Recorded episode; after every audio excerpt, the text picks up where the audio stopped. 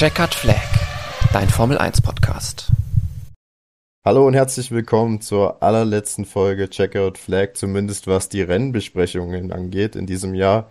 Heute mal kein Funkspruch, denn wir haben uns gedacht, ähm, dass an dem Tag oder an, nach dem Wochenende, wo ein großer deutscher Sportler seine Karriere beendet hat, äh, ein Mann, der ja die Formel 1 die letzten Jahre entscheidend mitgeprägt hat, der trotz äh, ja, einiger sportlicher Rückschläge auch nie sein Lachen verloren hat und ähm, auch bei Medien und Fans und auch seinen Fahrerkollegen gleichermaßen beliebt war. Er hört jetzt auf, ähm, er verlässt die große Bühne und er wird ein großes Loch hinterlassen äh, in der Formel 1. Und nicht nur das, an diesem Wochenende ist auch noch Sebastian Vettel zurückgetreten. Und damit hallo und herzlich willkommen zur allerletzten Folge Checkout Flag.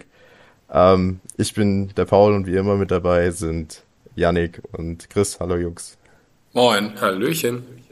Ja, ja, genau, wir haben nämlich nicht nur einen deutschen Fahrer an diesem Wochenende verloren, sondern auch einen zweiten äh, mit Mick Schumacher, der sein letztes Rennen bestritten hat. Die Spatzen haben es ja schon einige Zeit lang von den Dächern gepfiffen, aber nun ist es offiziell. Ähm, Mick bekommt keinen neuen Vertrag bei Haas und dafür kommt Nico Hülkenberg nach drei Jahren Pause zurück. Ähm, ja, ich glaube, die Meinungen zumindest in Formel 1 Deutschland sind da sehr eindeutig, dass das die falsche Entscheidung von Haas war.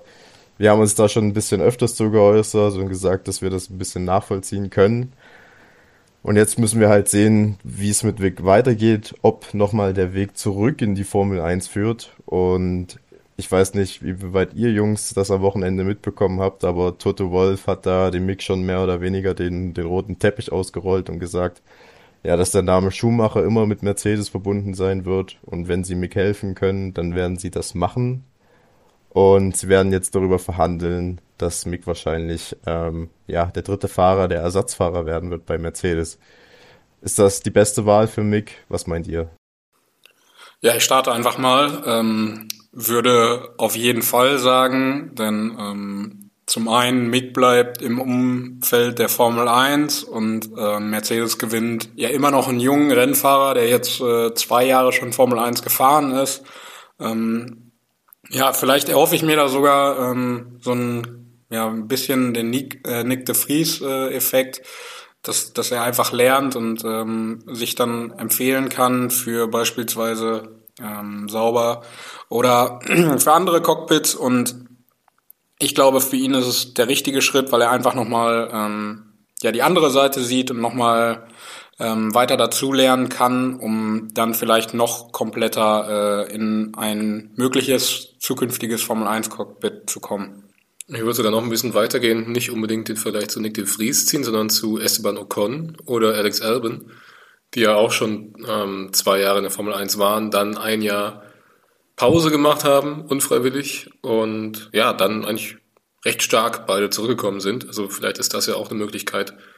Ähm, Fand es auf jeden Fall auch schon relativ eindeutig, die Worte von Toto Wolf. Äh, hat ja gesagt, Schumacher gehört in die Formel 1 und wenn wir irgendwie helfen können dabei, dass er den Weg zurückfindet in die Formel 1, dann, dann müssen wir das tun.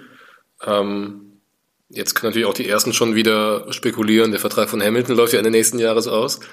Aber so weit würde ich jetzt noch nicht gehen. Äh, Fand es aber auch ganz interessant, was Toto Wolf noch dann zu der Teamführung bei Haas gesagt hat, nämlich dass Günther Steiner ja vom Berg kommt und die Luft da oben ein bisschen dünner ist und dann kann man manchmal nicht so gut nachdenken.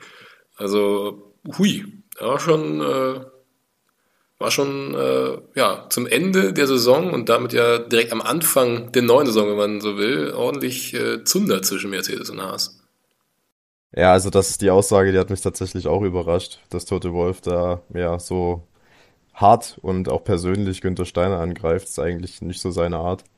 Ähm, aber ja, Günther Steiner hat ja in der Woche auch schon mit harten Aussagen äh, um sich geworfen. Vielleicht war das so ein bisschen die Retourkutsche.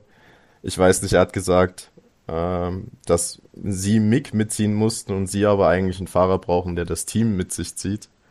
Ähm, und das wäre halt ein Fahrer wie Nico Hülkenberg ähm, mit seiner Erfahrung äh, bei vielen mit, also Teams, die im Mittelfeld in der Formel 1 stehen. Ähm, ich weiß nicht, geht ihr mit mit der Aussage, weil ich fand das schon ein bisschen hart zu sagen, dass äh, ja dass Haas Mick mitzieht, weil ich, also man kann ja von Micks Leistungen sagen, was man will, die waren wirklich nicht berauschend, aber Haas hat sich jetzt auch nicht gerade makellos durch die Saison bewegt. Ähm, das fand ich ein bisschen unfair. Ich weiß nicht, ob ihr das anders seht. Ja, du hast es ja gerade schon gesagt, ne? Ähm, nicht makellos durch die Saison und ich finde, man macht es sich da irgendwo ein bisschen zu einfach dann letztendlich, ähm, weil Mick hat definitiv seine seine Teilschuld, aber da gehören auch immer zwei zu und ähm, für manche Dinge ja, konnte er dann nichts und es war ja offensichtlich, dass der Führungsstil von Günther Steiner nicht zu der Persönlichkeit Mick Schumacher gepasst hat. Und ähm, okay, ich verstehe, wenn Günther Steiner sich nicht verändern will oder äh, seinem, seinem Stil beibleiben möchte.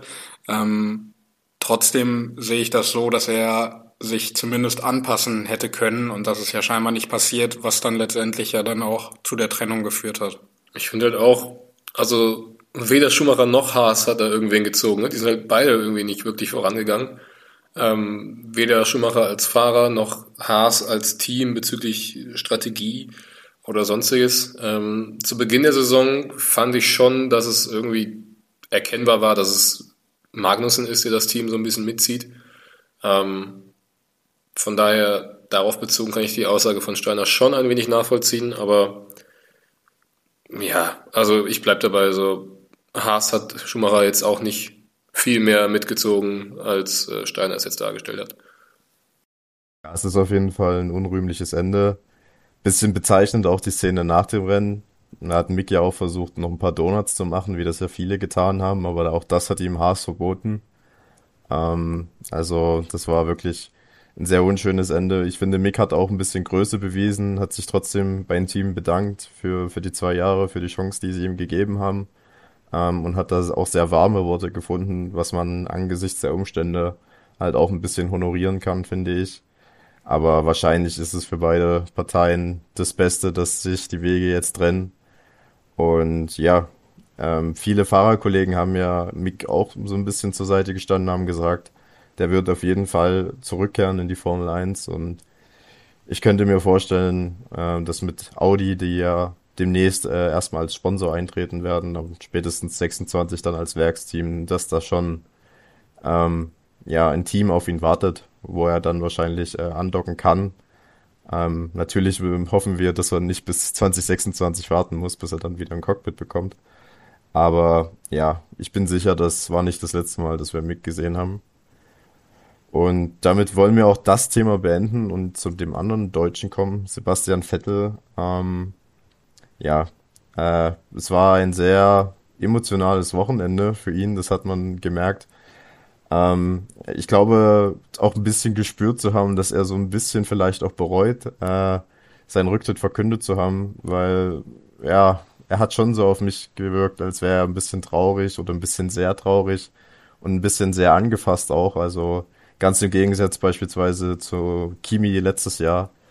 Ähm, er hat da schon, ja, schweren Herzens so, so den seinen letzten Gang angetreten. Das muss man auf jeden Fall sagen. Und bezeichnend dafür war ja auch der, der offene Flirt, so nenne ich es jetzt mal, mit Dr. Helmut Marko, ähm, der ja dem Sebastian so mehr oder weniger äh, einen Manager Managerposten bei, bei Red Bull äh, in Aussicht gestellt hat äh, und gesagt hat, dass er mit seinen 80 Jahren ja dann auch irgendwann mal einen Nachfolger braucht und dass er sich den, den Sepp da sehr gut vorstellen kann. Und der Sebastian der ist da auch so ein bisschen äh, drauf aufgesprungen, muss man sagen. Also er hat gesagt, er will jetzt erstmal Zeit genießen, aber er weiß nicht, wie er sich in ein, zwei Jahren fühlt und ob es ihn dann wieder juckt. Ähm, und vielleicht finden sich ja dann wirklich die Wege zusammen. Sebastian übernimmt dann bei Red Bull oder bei Alpha Tauri ähm, eine Führungsposition. Glaubt ihr, das wird so kommen, Chris? Was denkst du? Hm, also ich glaube erstmal, dass er tatsächlich eine Rücke als Fahrer vielleicht nochmal macht, weil ähm, so wie Alonso und Hamilton jetzt geredet haben, auch, auch auf der Pressekonferenz, die dann halt beide gesagt haben, ja, pff, du gehst ja eh nicht für immer, wir sind sicher, dass du zurückkommst. Und Vettel darüber halt auch sehr viel geschmunzelt hat, ähm, könnte ich mir schon vorstellen, dass es das jetzt noch nicht endgültig war. Ähm, vielleicht ja, ist die Wahrscheinlichkeit höher, dass es das für immer war, als beispielsweise bei Daniel Ricciardo, weil um Ricardo halt auch gar nicht so ein großes Fass aufgemacht wurde das ganze Wochenende, dass es eventuell halt auch sein letztes Formel 1 Wochenende jetzt war. Ähm, klar, er ist auch noch in Gesprächen ähm, bezüglich einer Rolle als Ersatzfahrer, aber ich könnte mir schon irgendwie vorstellen, dass Vettel auch nochmal als Fahrer zurückkommen könnte. Ähm, ob er grundsätzlich zukünftig als Teammanager oder derartiges äh, in Frage kommt, ja, aber nicht in den nächsten fünf bis zehn Jahren. Also da sehe ich ihn nicht. Ähm, ja, ähm, ja, stehe ich Chris bei. Ähm, ich finde, also jetzt mal ein bisschen weiter gedacht, ich finde es tatsächlich ganz charmant, nehmen wir an, ähm, ja, äh, Sebastian Vettel bringt Audi irgendwie nach vorne oder, oder so und steigt dann nochmal als Fahrer ein und wechselt dann als, als Teamchef oder als, als äh, ja in irgendeine Rolle und ähm, Mick ist dann sein Fahrer. Das wäre schon eine Vorstellung, die ähm, mich doch etwas entzücken lässt und ähm, ich glaube auch in, in Deutschland eine, eine unglaubliche Welle auslösen würde. Ähm, aber jetzt mal zu den Fakten. Ich glaube, schon, dass er zurückkommen wird. Ähm, ich glaube, da nimmt er sich Michael Schumacher einfach als Vorbild, was sein Vorbild ist. Ähm, und dafür hat Sebastian Vettel zu sehr diese Rennserie und den Sport geliebt und auch die Plattform, die die Formel 1 bietet, ähm, weil er hat ja auch in einem Interview gesagt, äh, das, wofür er jetzt jahrelang gearbeitet hat, bekommt er jetzt irgendwie in irgendeiner Form zurück. Ähm, ich glaube schon, dass er das sehr genossen hat und ähm, sich eine Rückkehr vorstellen könnte. So wie ich Vettel erlebt habe, muss ich ehrlich sagen, dass ich glaube, wenn er als Fahrer nochmal zurückkehren sollte, dann nur in ein Team, wo er sich sicher sein kann, dass er da wirklich nochmal um Siege mitfährt. Aber ich glaube nicht, dass er sich nochmal so eine Geschichte wie Aston Martin antun würde, weil er auch gesagt hat, die letzten zwei Jahre, äh, die kann er eigentlich von den Ergebnissen her streichen. Das hat ihm dann nicht mehr so viel bedeutet, sondern er hat halt die wirklich letzten zwei Jahre in dem Sinne genutzt, um äh, ja seine Message zu verbreiten. Also ich glaube, der Sportler Vettel würde halt wirklich nur zurückkommen, wenn er beim Mercedes, Ferrari oder Red Bull nochmal eine Chance bekommen würde. Und da sehe ich ehrlich gesagt nicht, dass einer, also dass eins von diesen drei Teams irgendwie nochmal ihm einen Sitz anbieten würde. Ähm, ich bin auch ein bisschen überrascht, dass Chris gesagt hat, so fünf bis zehn Jahre sehen wir Vettel nicht. Also ich persönlich könnte mir vorstellen, dass er die nächsten zwei, drei Jahre äh, ja fern von der Formel 1 bleibt, aber ich denke, ja, spätestens mit dem neuen Reglement könnte er auch eher zurückkommen, ähm, weil ich schon glaube, dass er dieses Leben auch braucht. Da hat er ja auch selber gesagt, dass er sich Stand jetzt sehr, sehr schwer vorstellen kann, wie das Leben aussieht äh, ohne diesen Formel 1 Zirkus und im Endeffekt sind die ja alle auch irgendwie ein bisschen süchtig danach, ähm, so wie wir ja auch und ich glaube nicht, dass er sehr lange wegbleiben wird. In welcher Funktion er jetzt zurückkommt, das werden wir sehen. Ich persönlich finde die Idee sehr charmant, dass er der Nachfolger von Helmut Marko bei Red Bull wird. Ähm, ich glaube, das wäre eine Rolle, die sehr gut zu ihm passen würde. Ähm, weil er auch eine sehr gute Menschenführung meines Wissens, also meiner Meinung nach hat. Er hat ja immer sehr viele Menschen für sich begeistern können in den gesamten Teams. Und ich persönlich glaube eher, dass er nicht als Fahrer, sondern wirklich als Manager zurückkehrt. Und ja, vielleicht ist der Weltmeister Sebastian Vettel dann vielleicht auch ein, ein Weltmeister-Manager irgendwann bei Red Bull. Ähm, das wäre schon eine sehr, sehr schöne Story. Ähm, aber ja, das soll es erstmal auch zu Sebastian Vettel gewesen sein. Ähm, wir haben es gerade schon angesprochen, Daniel Ricciardo hat auch sein letztes Rennen gegeben, aber das war vergleichsweise ja ein stiller Abgang, wenn man da Sebastian Vettel äh, daneben legt. Ich meine, gut, er hat jetzt nicht die Erfolge gefeiert von Sebastian Vettel, aber er war immerhin seit 2011 dabei, also elf Jahre. Und so richtig äh, Abschied genommen hat keiner so von ihm. Ähm, zumindest habe ich da nichts mitbekommen, aber wir haben auf jeden Fall die von Helmut Marko gehört, dass er höchstwahrscheinlich ja äh, Fahrer bei Red Bull wird, Simulatorfahrer, Fahrer für irgendwelche Show-Events. Ähm, er wird nicht dritter Fahrer, also äh, selbst wenn Max Verstappen oder Sergio Perez irgendwie ausfallen sollte, ähm, würde ein, ja, ein Liam Lawson da der Ersatzfahrer sein und nicht ein ähm, Daniel Ricciardo. Also auch sehr spannende Entscheidung. Ähm, ja, Daniel Ricciardo die Rückkehr zu Red Bull, ist es dann vielleicht so ein bisschen äh, der Gang nach Canossa für ihn, ähm, zurück zum alten Meister, wo man er hat festgestellt, dass es äh, ohne den nicht so richtig geklappt hat in der Formel 1. Ähm, was denkt ihr darüber? Ja, also grundlegend, ähm, du hattest ja auch angesprochen eben, dass ähm, er ja jetzt dann auch erstmal raus ist. Grundlegend freut es mich, dass er dann nochmal in seinem letzten Rennen für McLaren Punkte ähm, holen konnte. Das ist dann ihm, glaube ich, auch, ähm, auch wenn es eine schwierige Zeit war, würdig.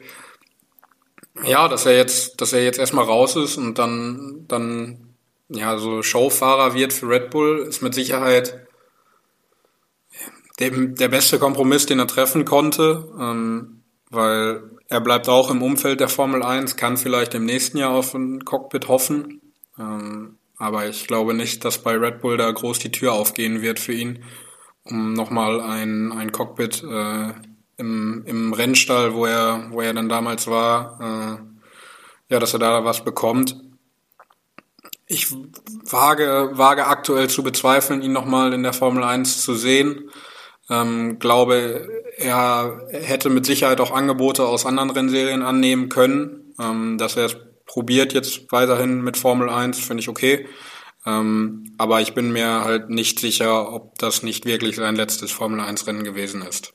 Ich glaube, das ist halt auch der Unterschied zu Vettel an diesem Wochenende. Ne? Deswegen haben sich ja von Vettel auch alle verabschiedet, weil er halt seine Karriere beendet hat. Ricardo hat ja nur einfach keinen Vertrag mehr bekommen für nächstes Jahr.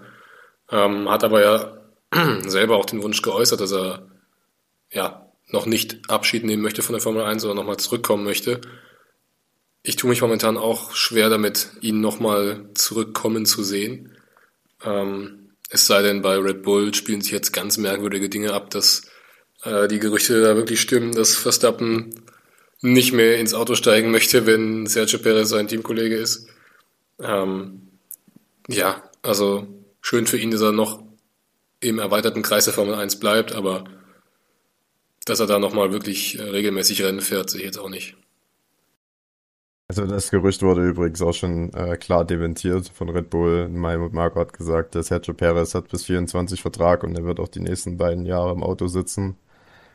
Ähm, und ich finde es auch bezeichnet, dass man Ricciardo halt nicht mal äh, als dritten Fahrer haben will, sondern da lieber auf einen Juniorfahrer setzt. Weil ich glaube, man hat so auch so ein bisschen das Vertrauen in die Performance von Danny Rick verloren. Da war, dafür waren die zwei Jahre bei McLaren unterm Strich halt einfach viel zu schlecht, als äh, dass sie, sie ihm da wahrscheinlich ins Auto setzen wollen würden. Und deswegen bin ich mir relativ sicher, dass wir Daniel Ricciardo nicht nochmal als äh, Stammpilot zumindest sehen.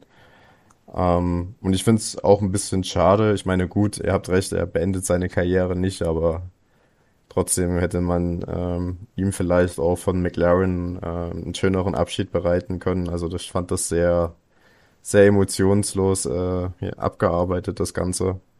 Äh, seiner auf jeden Fall äh, definitiv unwürdig. Ähm, und dann haben wir noch einen vierten Fahrer gehabt, der ja, sein letztes Rennen gegeben hat und wahrscheinlich auch nie wieder in die Formel 1 zurückkehren wird. Äh, Nicola Latifi, der ja eher mit, äh, mit Memes im Internet äh, zur Berühmtheit gelangt ist und weniger mit Leistung auf der Strecke. Ähm, nichtsdestotrotz wollen wir auch ihm äh, alles Gute für die Zukunft wünschen. Äh, drei Jahre in der Formel 1 gewesen, ähm, dreimal in die Punkte gefahren insgesamt. Ja, am Ende muss man sagen, hat das Potenzial äh, für die Formel 1 nicht ganz gereicht, aber er ist ein dufter Typ. Und ähm, ja, wir haben viel gelacht auf jeden Fall wegen ihm. Werdet, wird euch Go Tifi fehlen? Oder ist euch das egal? Ja, auch ihn haben wir ja dann schon häufiger thematisiert. Ich glaube, für beide ist es der richtige Schritt, dass sich die, dass sich die Wege trennen äh, nach dieser Saison und äh, dass beide neu angreifen können. Ähm, wo das bei Latifi ist, weiß ich nicht. Ich weiß nicht, ob es da schon irgendwo Gerüchte gibt Richtung, keine Ahnung, Nesca oder sonst oder Rennserien in den USA. Ich, ich weiß es nicht. Äh, Würde es ihm auf jeden Fall wünschen, wenn er, wenn er seinen, seinen Beruf des Rennfahrers weiter ausüben kann. Und ähm, ja, ich glaube, bei Williams freut man sich jetzt sehr auf den Logan Sargent. Ja, genau. Also ich bin da auch bei Yannick. Ähm, es waren jetzt drei Jahre mit, Nick, äh, mit äh, Nicola Latifi und eigentlich hat man es auch schon im ersten Jahr gesehen. Äh, gut, da hat man noch gedacht, Russell ist einfach nur außerirdisch gut mit dem Williams. Im zweiten Jahr fand ich, hatte Latifi dann schon ein paar Rennen, wo man denkt, okay, es könnte jetzt wirklich ein bisschen bergauf gehen, aber das war halt auch eher so eine ja, kleine Flamme und nicht wirklich ein loderndes Feuer, äh, was er da gezeigt hat. Und genauso schnell war die Flamme dann auch wieder erlischt. Deswegen ähm, ja, waren jetzt drei Jahre gutes Geld für Williams und das war es auch eigentlich schon. Ja, er hatte wohl ein Angebot aus der Indica-Serie, aber das hat er wohl ausgeschlagen. Also darauf hat er zumindest keine Lust. Ähm, Gerüchte sagen, dass er so ein bisschen Richtung Langstrecke schielt. Ähm, aber ja, auch da werden wir sehen, ob es einen Platz für ihn gibt. Auf jeden Fall, Yannick hat es schon angesprochen, der Ersatz steht schon fest. Es wird äh, Logan Sargent, äh, der erste US-Amerikaner seit Will Stevens, der 2015 noch für Marussia gefahren ist. Ähm, wie konnte man das vergessen? ähm, Sargent, ja, der musste sich an diesem Wochenende noch die, die Superlizenzpunkte in der Formel 2 erfahren und es war auch so, so ein bisschen der, der letzte Strohhalm für Mick Schumacher, ähm, dass er es vielleicht nicht schafft und er dann doch noch den Platz bei Williams bekommen kann. Aber Sargent hat ja kühlen Kopf bewahrt. Ähm, ich finde, man hat ihn in dem Rennen angemerkt, dass er ein bisschen angespannt war, dass es um was ging. Aber im Endeffekt hat er genau die Resultate eingefahren, die er gebraucht hat. Er ist Vierter geworden in der Formel 2 Meisterschaft im Endeffekt, hat damit genügend Punkte für die Superlizenz und wurde jetzt von Williams auch als ähm, Fahrer bestätigt. Und jetzt ist natürlich die Frage, die sich alle stellen, was kann man von äh, einem Mann wie Logan Sargent, der ähm, ein Jahr F2 jetzt gefahren ist, als bester Rookie abgeschlossen hat, aber dem, wo man jetzt nicht sagt, dass das so ein Übertalent ist wie ein Charles Leclerc, ein Max Verstappen oder ein George Russell. Ähm, was kann man von ihm nächstes Jahr realistisch erwarten, Chris? Ähm, ich erwarte relativ wenig bis gar nichts von ihm. Ähm, lass mich gern eines Besseren belehren, aber wie du schon gesagt hast, er war jetzt auch in der Formel 2 nicht der Überflieger. Ich hätte mir auch stattdessen eher gewünscht, dass ein Felipe Drugovic ein Stammcockpit bekommt. Der ist ja jetzt äh, für die nächste Saison Testfahrer bei Aston Martin. Ähm, ja, also da müsste schon irgendwie was, was Außerordentliches passieren, dass Sargent nicht letzter wird, finde ich. Also das ist zumindest mein Tipp. Ich, ich würde ihm so ein erstes Jahr wünschen, wie es vielleicht Guan Yu erfahren hat, dass er, dass er einfach ein konkurrenzfähiges Auto hat, in dem er lernen kann auf höchstem Niveau und ähm, ich glaube, mit Alex Albon hat er einen sehr guten Teamkollegen, der jetzt auch in eine Führungsrolle dann im Team äh, rutscht, was, was glaube ich nur von Vorteil für Logan Sargent sein kann. Und ähm, ja, wenn er, wenn er einfach solide Leistungen bringt, das Auto auf der Strecke hält, ich glaube, dann ist die, kann man, kann man eine Saison schon erfolgreich für ihn betiteln. Also ich persönlich würde ihn ja jetzt beispielsweise, was die Voraussetzungen angeht, besser einschätzen, als es in Tsunoda war äh, vor zwei Jahren und als es in Joe letztes Jahr war. Ich meine, er hat nur ein Jahr Formel 2 gehabt, hat trotzdem drei Rennen gewonnen und was ich aber eigentlich viel erstaunlicher finde, ist, dass er das ganze Jahr über straffrei geblieben ist. Ähm, das zeigt, dass er schon eine sehr große Reife besitzt im Cockpit und ja, das Auto einfach nicht überfährt, es auf der Strecke hält, umsichtig ist, wahrscheinlich auch ein, ein gewisses Maß an, ja, an Cleverness hat. Und ja, also ich könnte mir schon vorstellen, dass er für ein, zwei Ausrufezeichen setzen kann. Ähm, wenn Guan Yu eine, eine solide Rookie-Saison gefahren ist dieses Jahr, dann sehe ich nicht, warum das Logan Sargent äh, nicht schaffen kann. Also ich finde, im Vergleich zu Nicola Latifi ist es äh, auf jeden Fall ein Upgrade und ich bin mir auch nicht so sicher, ob äh, Alex Albon da so leichtes Spiel mit ihm haben wird. Also Es ist schon äh, ein guter Fahrer und äh, aus Williams Sicht, das muss man auch so klar sagen, natürlich auch ein super Vermarktungstool. Gerade nächstes Jahr mit drei US Grand Prix jetzt einen US-amerikanischen Fahrer zu haben auf einem Markt, der halt wirklich momentan durch die Decke geht. Ich glaube, da kann man bei, bei Williams vielleicht auch den ein oder anderen Sponsoren noch anlocken mit. Ähm, von daher kann ich die Entscheidung für Sargent absolut nachvollziehen und äh, ja, ich könnte mir vorstellen, dass das eine gute Geschichte werden wird. Aber ja, das werden wir sehen. Er wird ja nicht der einzige Rookie sein. Äh, über Oscar Piastri haben wir ja schon lange geredet in dieser Saison. Ähm, da gab's jetzt auch noch mal so ein paar nette Abschiedsworte von Atmar Schaffenhauer, der gesagt hat, ja, er ist im Endeffekt eigentlich ziemlich froh, dass man diesen Prozess verloren hat und dass man jetzt Pierre Gasly im Auto hat, weil Pierre Gasly äh, wahrscheinlich dann doch der bessere Fahrer ist mit der besseren Pace. Ähm, also man hat ihm da schon nochmal richtig schön Dreck hinterhergeworfen. Ähm, ich weiß nicht, ich persönlich finde, das ist keine Art und Weise, wie sich ein Teamchef verhalten sollte in der F1. Ähm, was sind deine Gedanken darüber, Yannick? Gekränktes Ego. Ähm, letztendlich war es ja, für mich gefühlt irgendwie nur ein, ein Machtkampf, der dann ausgetragen wurde. Ähm, es war ja irgendwie dann offensichtlich, dass Piastri eindeutig äh, eher bei Mac sich bei McLaren sieht und äh, nicht bei Alpine. Und ähm, ja, dass, dass dann die Geschichte so passiert ist, wie sie passiert ist, ähm, weiß ich nicht, ob, ob das Alpine so gut getan hat, ob das McLaren so gut getan hat. Also es ist unnötig und eine einfach ein, ein Protzen des Egos, was, was absolut nicht sein muss. Vor allem auch nicht angebracht ist. Also ich finde, Ottmar Schaffner hat sich dieses Jahr wirklich nicht von seiner besten Seite präsentiert, sei es, wie gesagt, in der Piastri-Geschichte oder ähm, hinsichtlich der, der Teamführung äh, mit Alonso und Ocon. Oh, nee. Also wirklich unnötig von Schaffner da jetzt nochmal so nachzutreten. Vor allem, weil man ja, ich sag mal, bis zum 31. Juli oder wann das war, wirklich äh, ja nicht nur von Piastri überzeugt war, sondern das war ja das Aushängeschild eigentlich der Alpine Academy.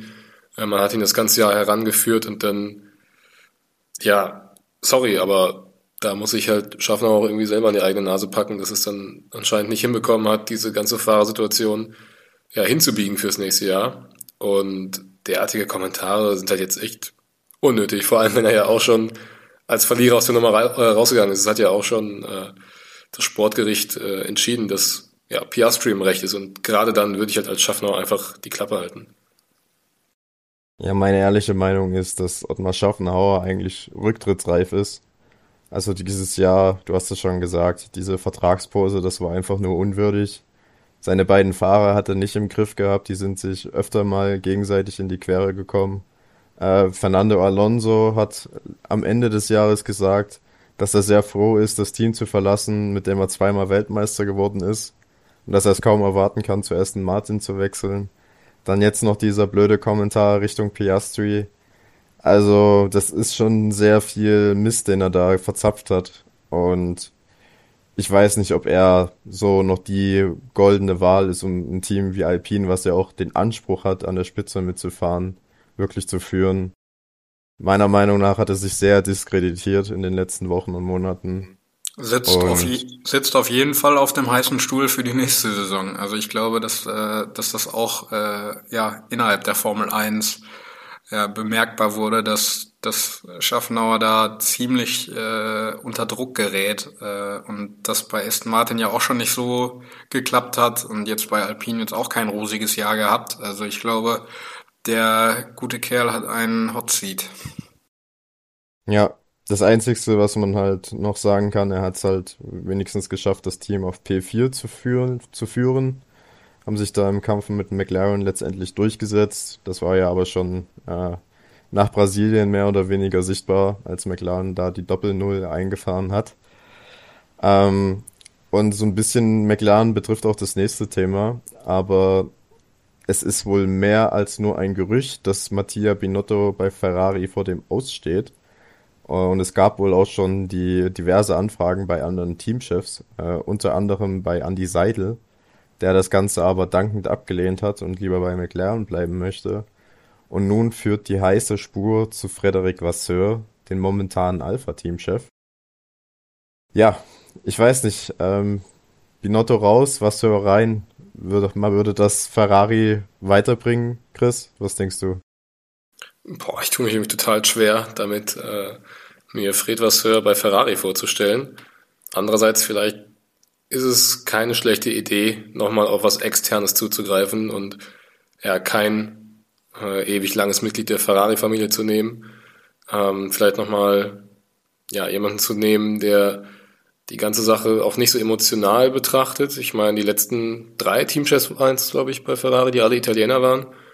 Ähm, ich, ja, es kann eine Chance sein. Ähm, warum nicht? Also ich meine, viel schlechter als unter Binotto kann es ja fast gar nicht laufen. Was es läuft halt, finde ich, auch häufig unterm Radar. Also man kann nie ganz nachvollziehen, was der wirklich groß für eine Arbeit macht, weil der halt nicht die Screentime kriegt, wie zum Beispiel ein Binotto, ein ja teilweise ja auch ähm, von Alpha Tauri Franz Toast. Ähm, da hat Fred Vasseur einfach nicht so das die, die Screen, die Screentime, dass ich das wirklich gut beurteilen kann. Äh, aber wie Chris gesagt hat, es kann, es kann eine Chance sein ähm, durch, durch die externe, aber ähm, ja, also finde ich auf jeden Fall für McLaren gut, dass Andy Seidel da abgesagt hat, weil den sehe ich da schon lieber bei, bei McLaren. Ähm, aber ja, spannendes Projekt dabei, Ferrari. Also ich finde den Gedanken, den Chris schon geäußert hat, eigentlich sehr richtig, dass man sagt, man nimmt vielleicht jemanden, der bei einem anderen Team schon Erfahrungen ges gesammelt hat und der vielleicht nicht so emotional befangen ist als Italiener. Ähm, allerdings muss man auch sehr ehrlich sein, Fred Vasseur hat äh, weder in seiner Zeit bei Renault noch bei Alfa Romeo wirklich das Team weit nach oben geführt. Ähm, dieser Saison hatte man einen guten Saisonstart, das auf jeden Fall. Ein Bottas, der ja über seinen, seinen Leistungen gefahren ist, einige Rennen lang, aber dann äh, hat man auf viele Rennen lang gar nichts mehr von der Truppe gesehen und im Endeffekt hat, äh, haben sie sich mit einem Punkt vor Aston Martin über die Ziellinie gerettet ähm, auf, auf P6. Also ja, da bin ich mir nicht so sicher, ob Fred Vasseur das den Schneid hat, äh, um Ferrari zu führen, die ja immerhin von sich selber den Anspruch haben, Weltmeister werden zu wollen. Also da tue ich mich schwer. In Andy Seidel, der hätte es auf jeden Fall das Zeug dazu. Da, wenn Ferrari da die Chance gehabt hätte, hätten sie zuschlagen müssen, meiner Meinung nach. Aber einen Fred Vasseur weiß ich nicht. Ich glaube, das ist kein, kein Upgrade in dem Sinne, dass Ferrari wirklich äh, nach vorne bringen wird. Vielleicht wäre Günther Steiner mal eine ganz lustige Option für Ferrari. ja, das wäre auf jeden Fall amüsant, äh, wenn Günther Steiner dann jedes Wochenende äh, die verpatzten Boxenstops rechtfertigen müsste äh, vor den italienischen Medien. Das, das hätte auf jeden Fall was. Ähm, aber Spaß beiseite. Ich glaube, im Endeffekt wird man bei Binotto bleiben, einfach weil die Alternativen fehlen. Also ich wüsste jetzt nicht, wer äh, Ferrari intern das Zeug übernehmen sollte. Und wenn Fred Vasseur der Einzige ist, der von außen bereit wäre, den Laden zu übernehmen, dann ja, dann würde ich vielleicht wahrscheinlich doch eher bei Binotto bleiben, einfach weil der ja schon seit boah, schon seit Schumacher Zeiten äh, im Team ist und äh, das halt wirklich in- und auswendig kennt. Und äh, man muss ja auch fairerweise sagen, wenn man sich mal anschaut, wo der Ferrari letztes Jahr war und wo er dieses Jahr war, dann hat das Team ja in der Performance schon einen Sprung nach vorne gemacht, ähm, was Strategien und so angeht und äh, Außendarstellungen, das ist auf jeden Fall ausbaufähig. Ne? Wir erinnern da gerne an dieses schöne Zitat. Ähm, es gibt keinen Grund, warum wir die nächsten zehn Rennen nicht gewinnen sollten, was Binotto nach, nach Ungarn geäußert hat und ja, von diesen zehn Rennen haben sie halt kein einziges gewonnen. Ähm, also das war auf jeden Fall schwierig, aber ein Fred Vasseur, ganz ehrlich, damit wird Ferrari nicht Weltmeister. Auf keinen Fall. Aber du sagst jetzt, ähm, Binotto hat Ferrari ja von Platz 6 aus dem Jahr 2020 wieder so ein bisschen nach oben geführt. Er war es halt auch, der Ferrari erst so hingebracht hat. Definitiv, das stimmt. Aber äh, man äh, muss halt auch fairerweise sagen, er hat es halt auch geschafft, das Team wieder nach oben zu führen. Und ein Auto zu bauen, was das Potenzial hatte, Weltmeister zu werden. Ähm, das ist auch eine Leistung auf jeden Fall. Er ist sicherlich kein, äh, kein Toto Wolf äh, und auch kein, kein Christian Horner, die das äh, ja, die ihre Teams halt wirklich zur Perfektion treiben und äh, auch sehr nah da herankommen. Das ist er definitiv nicht. Aber wenn die Wahl zwischen Binotto und Vasseur fallen sollte, dann würde ich als Ferrari-CEO mich für Binotto entscheiden. Ähm, aus dem eben schon genannten Grund. Ich weiß nicht, wie du, du kannst es gerne anders sehen, aber äh, ich, wie gesagt, von Frederic Vasseur bin ich nicht sehr beeindruckt. Also das war weder bei Renault noch bei, bei Alfa Romeo äh, ging es da wirklich nach vorne für das Team. Nee, ich habe ja auch nicht gesagt, dass ich jetzt von Fred Vasseur super überzeugt bin. Ähm, es wäre halt mal eine Idee, weil ich finde, so, mein Gott, probiert mal was Neues. Ähm, ich sehe nämlich Ferrari nicht unter Mattia Binotto nochmal Fahrer oder Teamweltmeister werden. Aber das was Hör jetzt da der Heilsbringer sein soll, sehe ich persönlich halt auch noch nicht. Nee, also für mich ist was für was Gute an ihm ist, er hat sehr viel Humor. Wenn er mal in den Medien auftritt, dann ist das immer sehr witzig und ich glaube, äh, die Fahrer mögen ihn.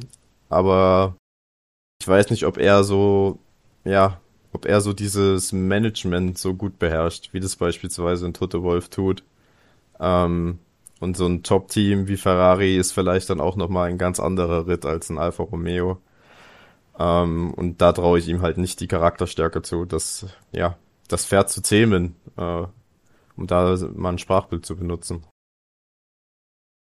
Aber ja, das soll es gewesen sein. Äh, ich, ich weiß nicht, ob ihr noch was auf dem Zettel habt, aber sonderlich viel mehr Geschichten oder Themen, über die man reden kann, hat das äh, Rennwochenende in Abu Dhabi äh, nicht hergegeben. Es war ein sehr, sehr langweiliges Rennen meiner Meinung nach und äh, eines Formel 1 Finales äh, auf jeden Fall unwürdig.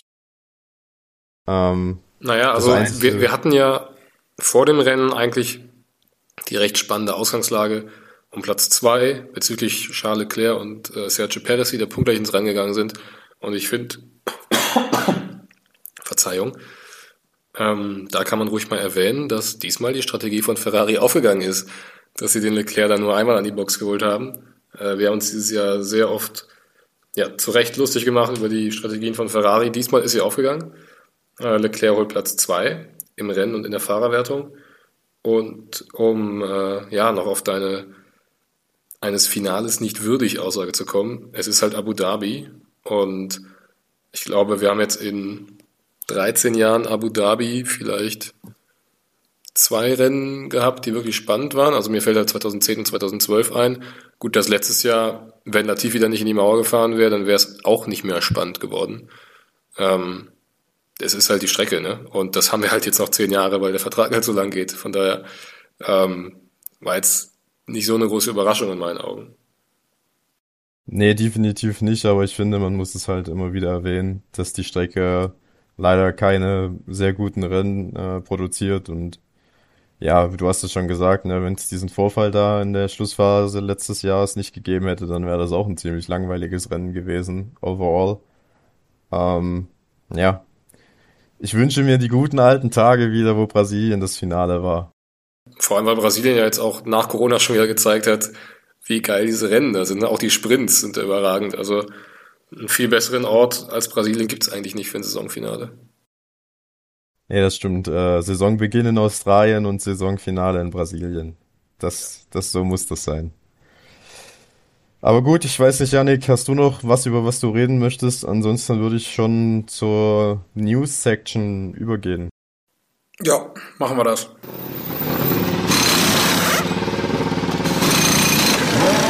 Genau, und ähm, ja, wir haben gerade über die Sprintrennen geredet. Und mittlerweile ist auch so ein bisschen durchgesickert, oder was heißt durchgesickert? Es ist offiziell bestätigt, wo die sechs Sprints in der kommenden Saison stattfinden werden. Ähm, das werden einmal Baku sein, dann Spielberg in Spa, Losail, Katar, Da freuen wir uns bestimmt alle drauf. Und äh, zu guter Schluss dann noch Austin und Sao Paulo. Ähm, die Formel 1 hat gesagt, man hat sich bei der Auswahl der, ja, der Rennen, wo es diesen, den Sprint geben wird, halt da ran orientiert, dass sie halt wieder sehr äh, spannende Sprints haben wollen auf Strecken, wo das Überholen möglich ist ähm, und bei dem sie ein gutes Gleichgewicht aus neueren Strecken und ja, klassischen Strecken haben. Und ich muss sagen, wenn man sich so die Strecken anschaut, dann sind das auf jeden Fall alles Strecken, die ja auf denen Überholen möglich ist und Spielberg und Sao Paulo haben ja schon gezeigt, dass sie äh, ja auch spannende Sprints hervorbringen können. Ich weiß nicht, gefällt euch die Auswahl oder hättet ihr da lieber noch äh, eine andere Strecke gesehen? Janik, vielleicht fangen wir mit dir an. Ja, ich muss sagen, ich bin mit der Auswahl ja eigentlich im größten Teil konform. Ich finde sehr schade, dass Imola rausgefallen ist, weil ich einfach die Strecke un unheimlich gerne mag und ähm, ich mag es sehr gerne, wie dort äh, ja gefahren wird und das Ganze drumherum. Das finde ich ein bisschen schade.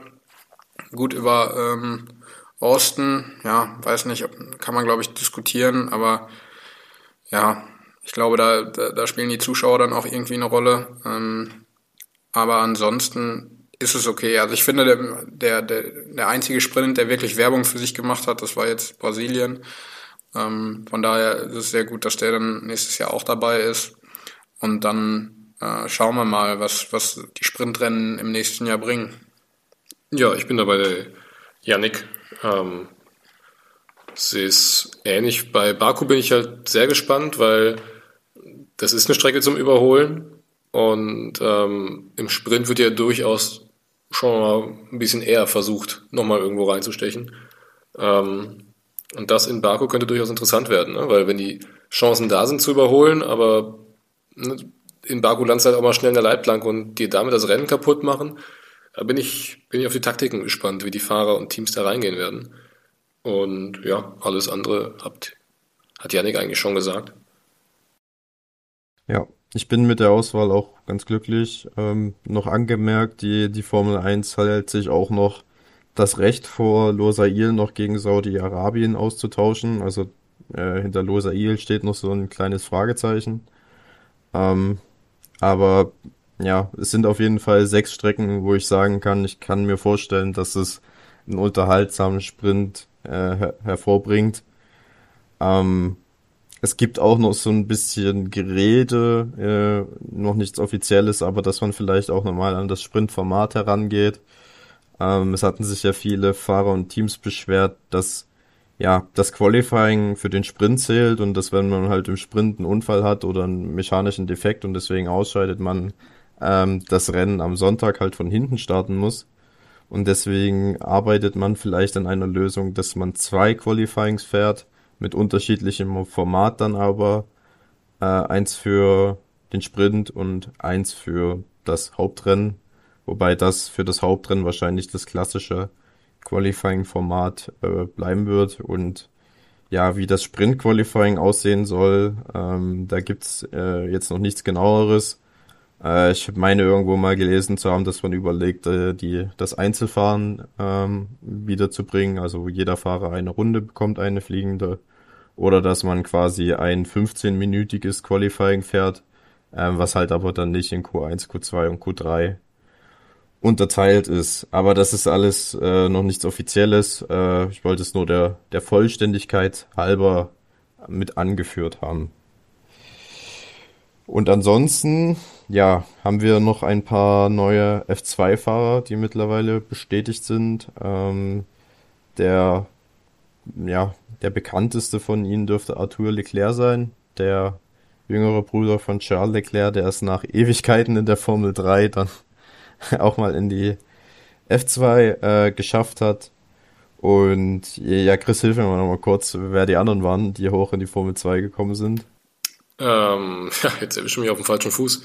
Ähm, auf jeden Fall haben wir jetzt äh, Enzo Fittipaldi, der zu Red Bull geht. Da waren wir uns letzte Woche, glaube ich, nicht sicher, zu welchem Team es geht. Also er geht zu Carlin.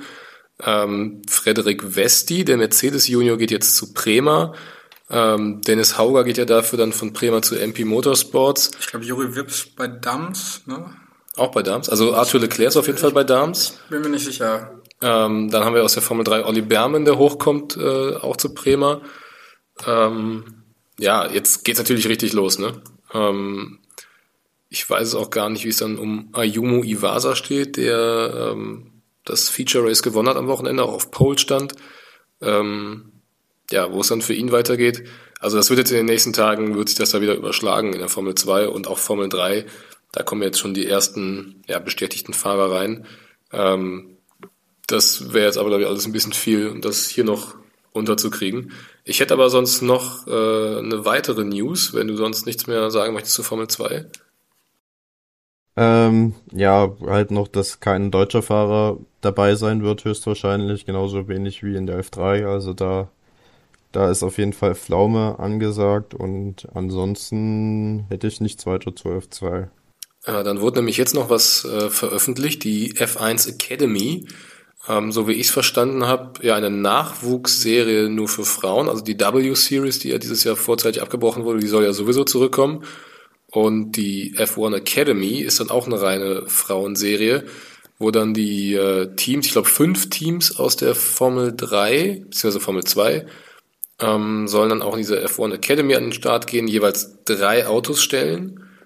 Und ähm, es soll an sieben Rennwochenenden gefahren werden und da werden dann auch jeweils drei Rennen gefahren. Also 15 Fahrerinnen in 21 Rennen.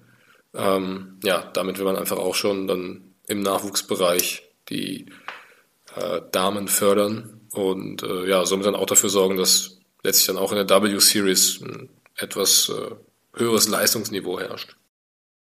Genau, die, die Krux an der Sache ist, wie du schon gesagt hast, dass das etablierte Nachwuchsteams sind, die halt wirklich auch wissen, wie man junge Fahrer und in dem Fall Fahrerinnen fördert, um sie halt für den oberen Bereich vorzubereiten.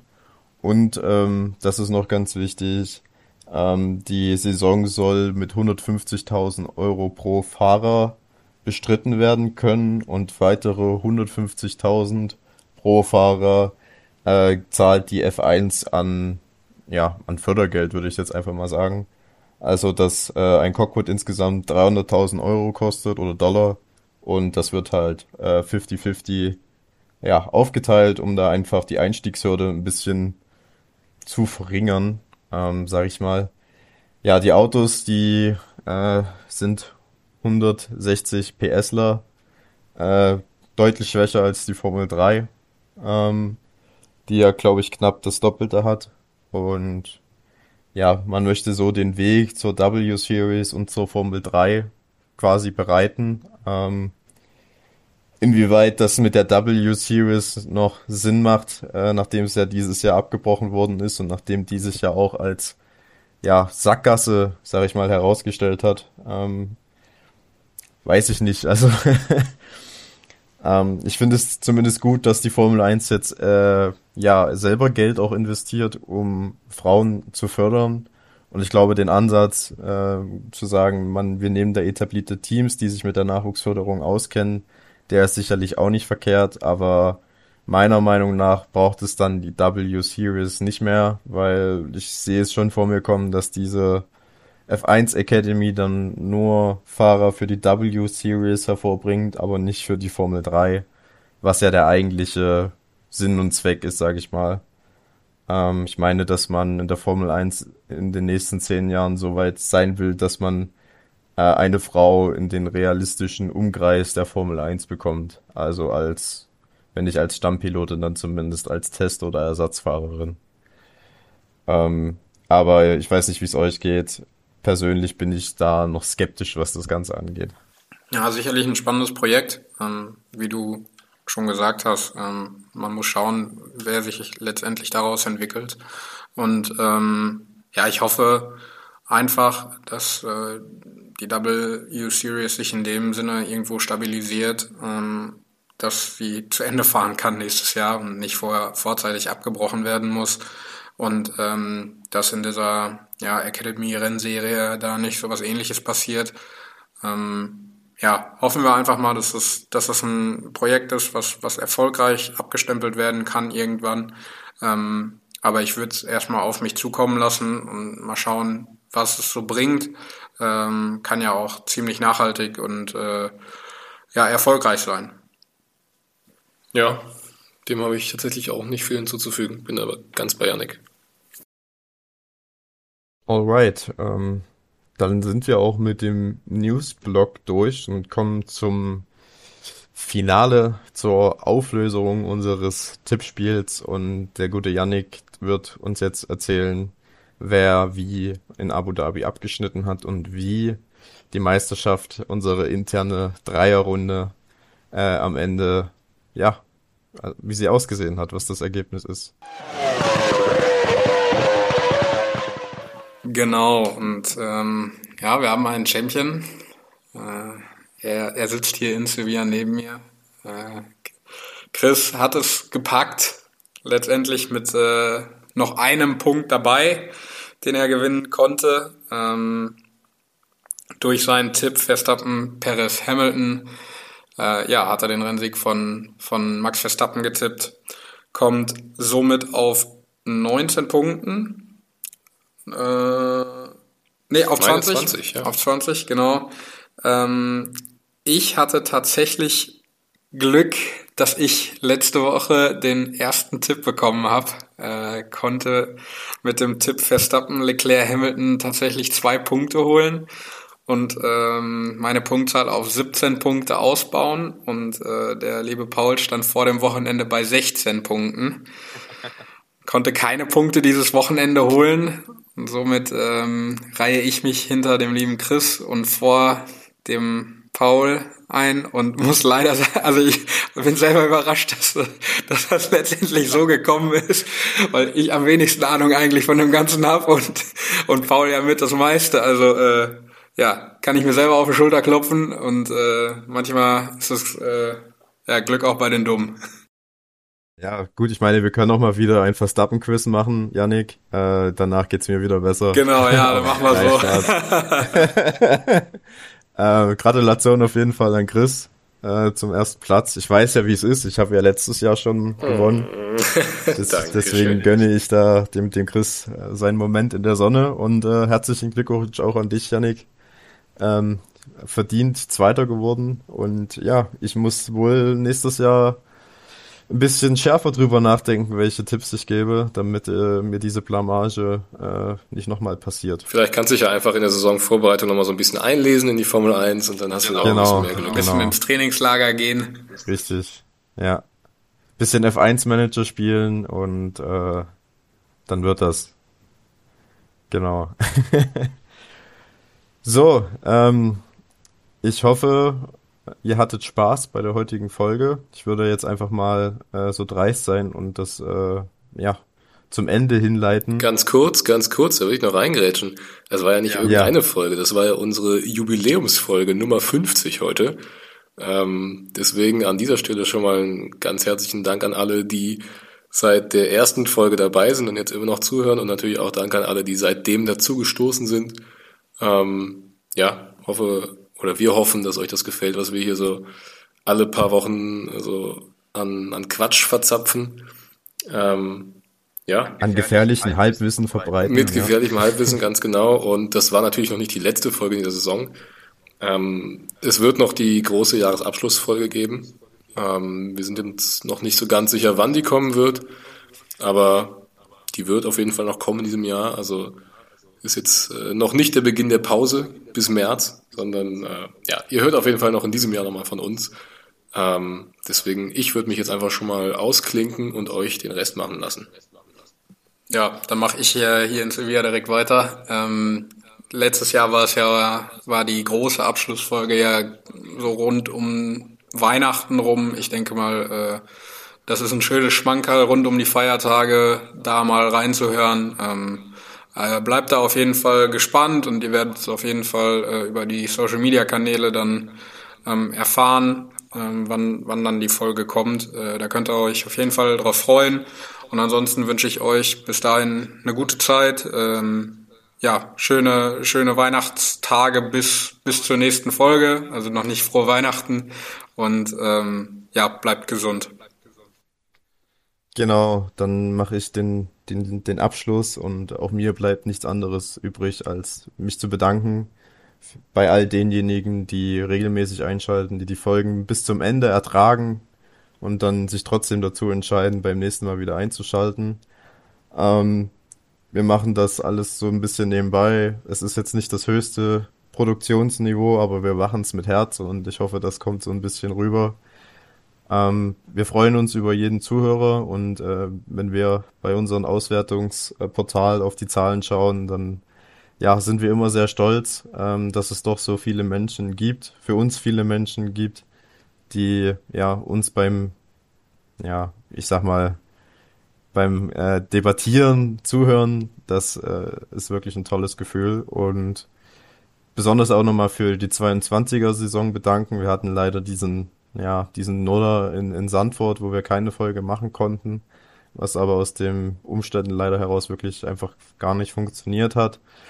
Ähm, das tut mir heute noch leid und ich hoffe, dass wir nächstes Jahr äh, die komplette Saison schaffen. Das ist auf jeden Fall unser Ziel und äh, wir werden sicherlich alles dafür tun, um das zu erreichen. Und ja, vielen, vielen Dank für, ja, dass ihr dabei seid und ich wünsche euch jetzt eine besonnene Nicht-Formel 1 Zeit. Ich weiß, das ist immer die schlimmste Zeit des Jahres von, äh, von Abu Dhabi bis zu dann dem ersten Rennen äh, in Bahrain nächste Saison. Aber wir werden das schaffen, äh, wie eine große Bundeskanzlerin schon mal gesagt hat. Und ich wünsche euch ein frohes Fest und ein wunderschönes neues Jahr. Wir hören uns dann auf jeden Fall nochmal zur großen Rückblickfolge, aber weil das jetzt die letzte Rennfolge ist, ähm, möchte ich hier schon mal ein bisschen ausklingen und vielen, vielen lieben Dank und nächstes Jahr geht es dann weiter mit Checkout Flag. Macht's gut.